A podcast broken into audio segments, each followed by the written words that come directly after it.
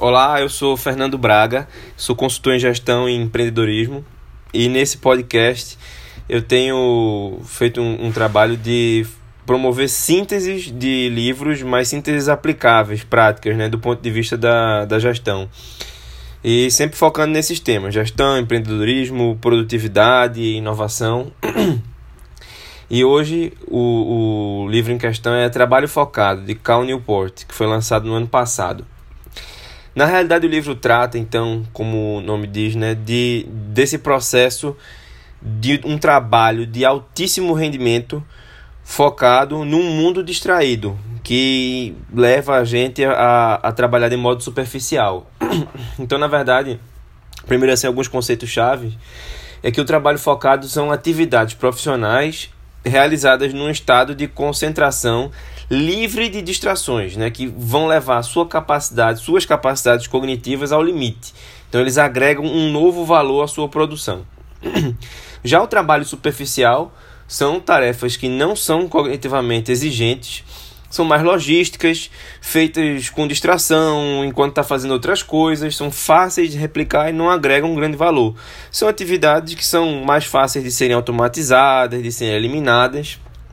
Então, o trabalho focado é uma oportunidade econômica e pessoal para quem vai resistir essa tendência aí do trabalho superficial e consegue produzir, né, se propõe a produzir em profundidade na contramão da nossa cultura que fala muito em multitarefa, que valoriza muito essas questões e tem deixado muito essa coisa muito é, é, você conhecer muitas coisas muito superficialmente e não produzir em profundidade. Por isso que essa coisa da contramão da cultura. E aí, uma outra grande questão que é colocada é essa, né? Então, produtividade é o que? É você ficar ocupado fazendo muitas tarefas ou agregar val valor com trabalho focado, né? Então, inclusive assim, quando o trabalho da gente é, não tem indicadores claros do que significa valor, do que significa ser produtivo, aí muitos trabalhadores vão voltar, vamos dizer assim, um chamado indicador industrial de produtividade, que é fazer muitas coisas e parecer que está fazendo muitas coisas, ou seja, fazer muitas coisas de modo visível. E nessa nova economia, que vai gerando máquinas mais inteligentes, elas vão se aperfeiçoando, esse espaço entre habilidades humanas e mecânicas e automatizáveis né, encolhe. Então, três grupos vão ter vantagem os que têm acesso a capital, que vão poder dominar essas máquinas, os que são melhores no que fazem, que é os que vão programar, que vão fazer essas máquinas aprenderem e que não vão ser substituídos, e os que podem trabalhar bem e criativamente junto com essas máquinas inteligentes, né? E aí, então isso volta o seguinte, não é fácil trabalhar nessa economia e vai exigir duas grandes habilidades: dominar coisas difíceis com rapidez e produzir em alta velocidade e qualidade. E todas essas duas habilidades exigem o um trabalho focado. Então, é, para dominar esses temas difíceis, para produzir esse trabalho intelectual, é necess... difícil, né? É necessário agrupar lotes de trabalho em intervalos de tempo longo e ininterruptos. Porque o trabalho de alta qualidade, ele é, vamos dizer assim, a articulação de duas variáveis. É o tempo que você gasta, obviamente, mas também é a intensidade do foco. Então, alternar entre tarefas consome sua atenção, porque vários estudos mostram que um resíduo dessa atenção fica preso na tarefa original. E essa transição, vamos dizer assim, tem um custo de você se reprogramar.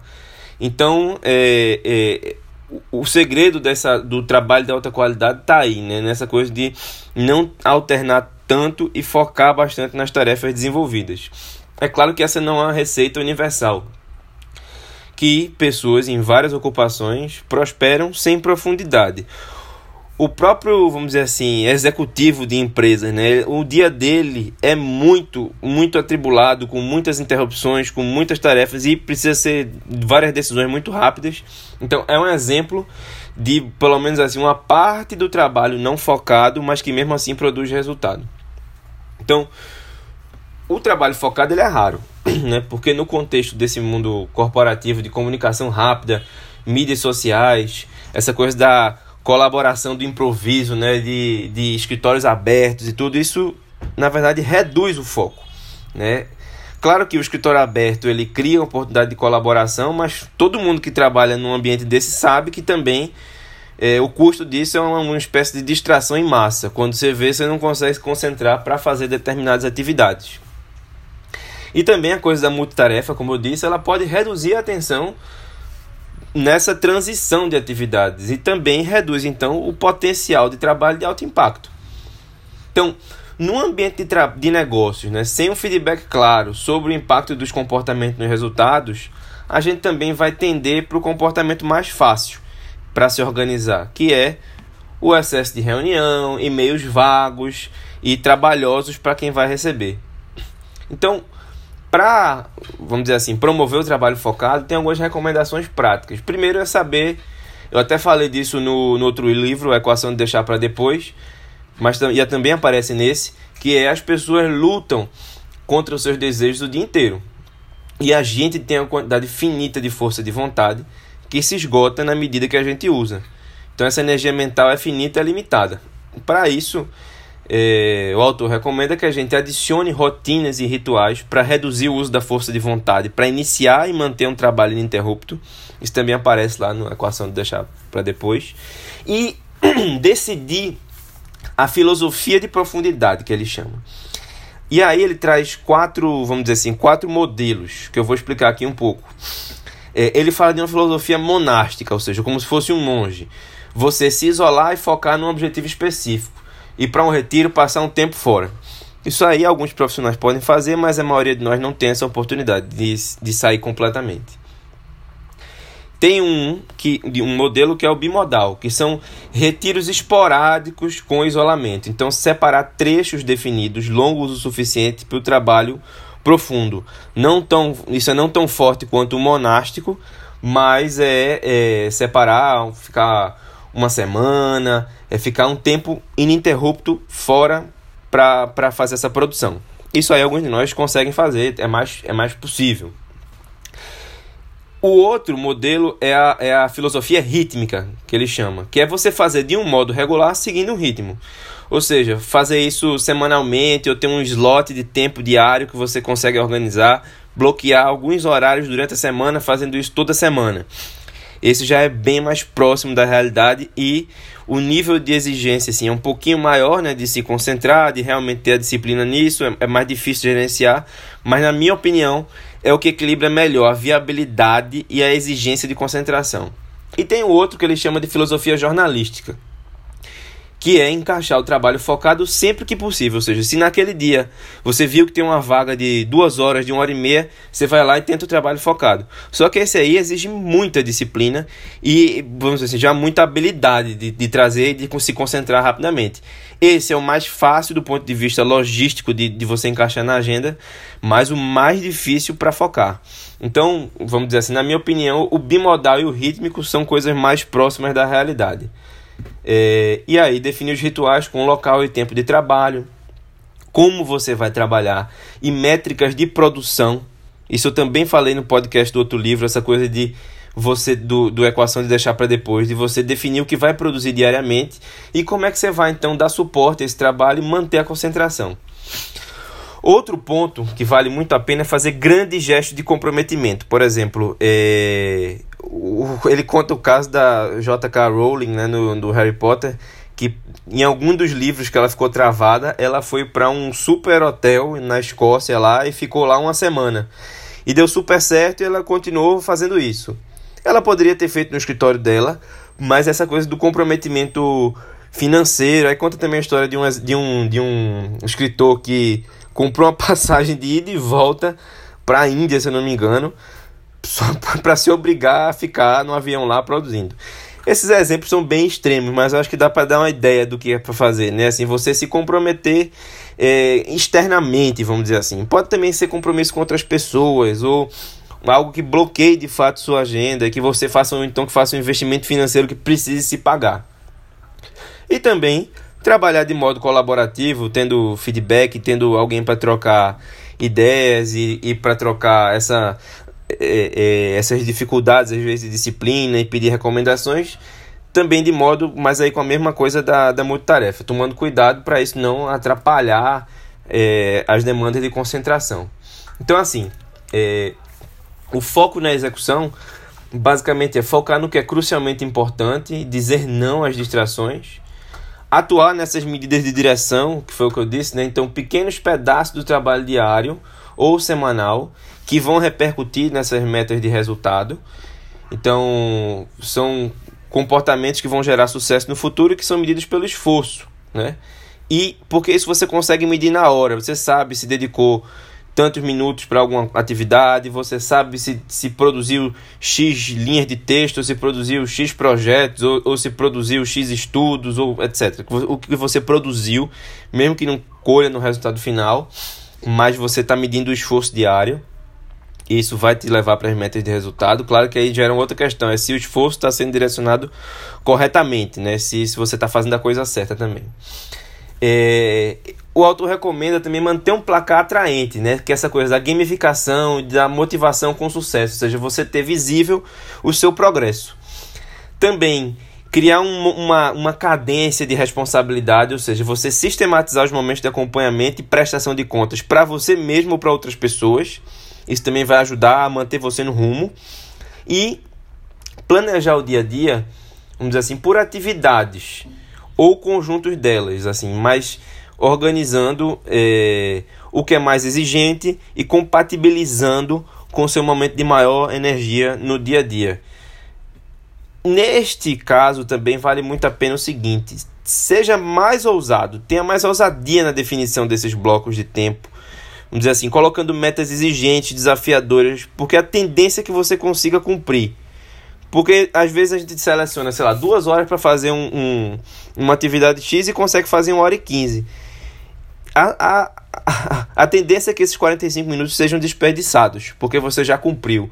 Não estou dizendo que não é para você se, não se premiar, se for o caso de cumprir uma meta exigente desafiadora, mas tenta ir até o limite mesmo dessa, dessas possibilidades. Acho que você vai aprendendo né, com o processo.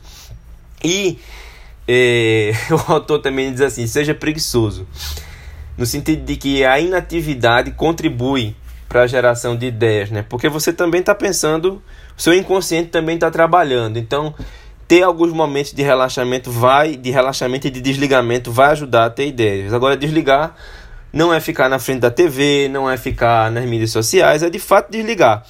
Se você pensar assim, uns 10, 15 anos atrás, era muito mais fácil de você ver esses momentos nas pessoas de modo geral. Hoje em dia parece que as pessoas não conseguem desligar. Então é criar mesmo, determinar um momento para se desligar no fim do dia. Pode até criar um breve ritual de planejamento do dia seguinte para afastar de vez as preocupações e se desligar de verdade. Inclusive porque a inatividade vai ajudar você a se recarregar para o trabalho focado do dia seguinte ou dos momentos seguintes. É... Outra coisa também é que o trabalho que a gente faria se não tivesse nesse momento de inatividade, com baixa energia, é, ele não é tão importante assim, porque é aquele trabalho de natureza mais logística, desconcentrada. E vários estudos mostram que, de acordo com a sua experiência profissional, é, com o nível de desenvolvimento que você tem, né, desse domínio pessoal, o tempo de trabalho focado num dia vai variar incrivelmente entre 1 e 4 horas. Isso não quer dizer que eu estou defendendo aqui um expediente de 4 horas, mas é, assim, a meta mesmo então é perseguir altíssimo rendimento, altíssimo rendimento de 4 horas e o resto do tempo precisa fazer outras coisas que a gente não vai deixar de fazer as coisas mais dispersas e, e desligar. Saber desligar para no próximo dia também render as 4 horas de altíssimo rendimento, porque são essas horas que vão fazer a diferença no seu resultado na sua carreira. Então, assim, e, e aí essa coisa do ser preguiçoso também é não cair nas armadilhas, por exemplo, de e-mails ou consultas que não são específicas e que dão muito trabalho. Por exemplo, alguém manda um texto e pergunta assim: ideias? Devolva a pergunta. Porque essa pessoa que teve lá, pesquisou alguma coisa, mandou para você essa consulta tão inespecífica, ideias, por exemplo, né? É, peça que essa pessoa também tenha mais trabalho, no sentido de devolver a pergunta, assim, perguntar, solicitar mais informações, é, é, entender o que, que ela está esperando exatamente, o que, que, ela, tá, o que, que ela achou também, para você ter um ponto de partida. Senão você vai gastar um tempão para responder uma coisa que outra pessoa mal se deu o trabalho de, de pensar sobre aquilo e, e quer usar o seu tempo. E também o seguinte, por fim, é, o autor fala em aceitar o tédio. é, que concentração é, não é hábito, né? Não é hábito. É uma competência desenvolvida com o tempo e com a prática. Então não é só assim pegar e ficar se concentrando, é de fato e aprendendo consigo mesmo quais são as armadilhas, o que, que acontece, o, que, o que, que é o gatilho da sua concentração.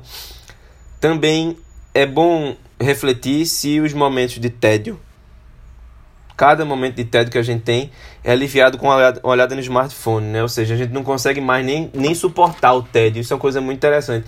Se a gente não consegue suportar o tédio, a gente não vai conseguir se concentrar, a gente não vai conseguir entrar nesse trabalho focado. Então, assim, em vez de entrar numa fila, vai, vai esperar 30 segundos e, e não consegue mais esperar nem 30 segundos para fazer algo e porque já está olhando no celular. Então, assim, é, é, isso aí é muito importante, é, é, esse, essa reflexão sobre como é que eu tô nas minhas outras atividades do dia a dia e se elas evidenciam que eu não consigo mais aceitar o tédio, porque a concentração também vai ser tediosa. Então, é meio que um, um, um gatilho, assim, para você saber como é, que, como é que vai ser o efeito da sua concentração. Também, quando você estiver distraído, não faça intervalos. É, vamos dizer assim, separe um momento na sua agenda também para desligar, para atividades que você quer fazer, desde, claro, que seja viável e seja possível de, de conciliar com o seu trabalho, mas na medida do possível todo mundo pode colocar, que trabalha com, com essa necessidade de trabalho focado, pode colocar algum momento de distração. E também é, defina prazos, como eu falei, muito exigentes né, para essas tarefas que exigem profundidade e trabalhe muito intensamente, mesmo que não seja por longas horas. E, por fim, é... por fim não, tem mais duas recomendações. Uma primeira é abandone as redes sociais, no sentido de que vá fazer na rede social o que for vital para você. Reflita sobre o que você tem feito, veja se é prioritário mesmo, porque é melhor descansar a sua mente. Eu tenho visto as pessoas muito cansadas aí, já numa opinião pessoal assim, e você vê que elas não conseguem parar, porque estão na rede social, não estão desligando. E estão tratando a energia mental como se fosse limitada, de novo, mas não é. E também é o seguinte, tente, vamos dizer assim, ter momentos de descanso ou meditação produtiva. Por exemplo, aproveitar um período de ocupação física em que você está caminhando ou até mesmo dirigindo é, para pensar num problema específico que você quer resolver e sempre ficar trazendo sua atenção de volta ao foco quando começar a devanear, porque é normal, né? A gente começa a pensar numa coisa e de repente quando vê, tá pensando em outras coisas completamente diferentes. Então isso é uma espécie de aprendizado também. É, e aí, quando estiver pensando nesse problema específico, não, não tente não ficar preso repetindo o que já sabe. Tente ir para uma próxima etapa. E aí vale a pena mapear um processo para essa reflexão. É, pensar as variáveis que estão envolvidas, definir qual é o problema que você quer resolver e sempre ir consolidando e organizando esses avanços, porque com um pensamento mais organizado você consegue ir adiante. Bom, espero que tenha sido útil aí. É, esses dois, né, o Equação de Deixar para Depois e Trabalho Focado, são os dois livros que eu separei dessa vez para produtividade e os próximos vão tratar de gestão, empreendedorismo e planejamento. Se você também quiser é, ver e acompanhar outro formato, você pode procurar meu canal no YouTube, Fernando Braga Consultoria, também no Instagram, é Fernando Underline, Braga Underline, que você vai achar lá no GTV também algumas recomendações. E no meu site, no meu site fernandobragaconsultoria.com, se, se você colocar barra blog, procurar o blog lá no, no próprio site principal, você vai também receber, vai ver lá textos que textos com formato de 2, 3 minutos de leitura e você pode se inscrever para receber uma, uma, um lembrete semanal. Toda segunda-feira eu coloco um texto novo. Um abraço e até a próxima.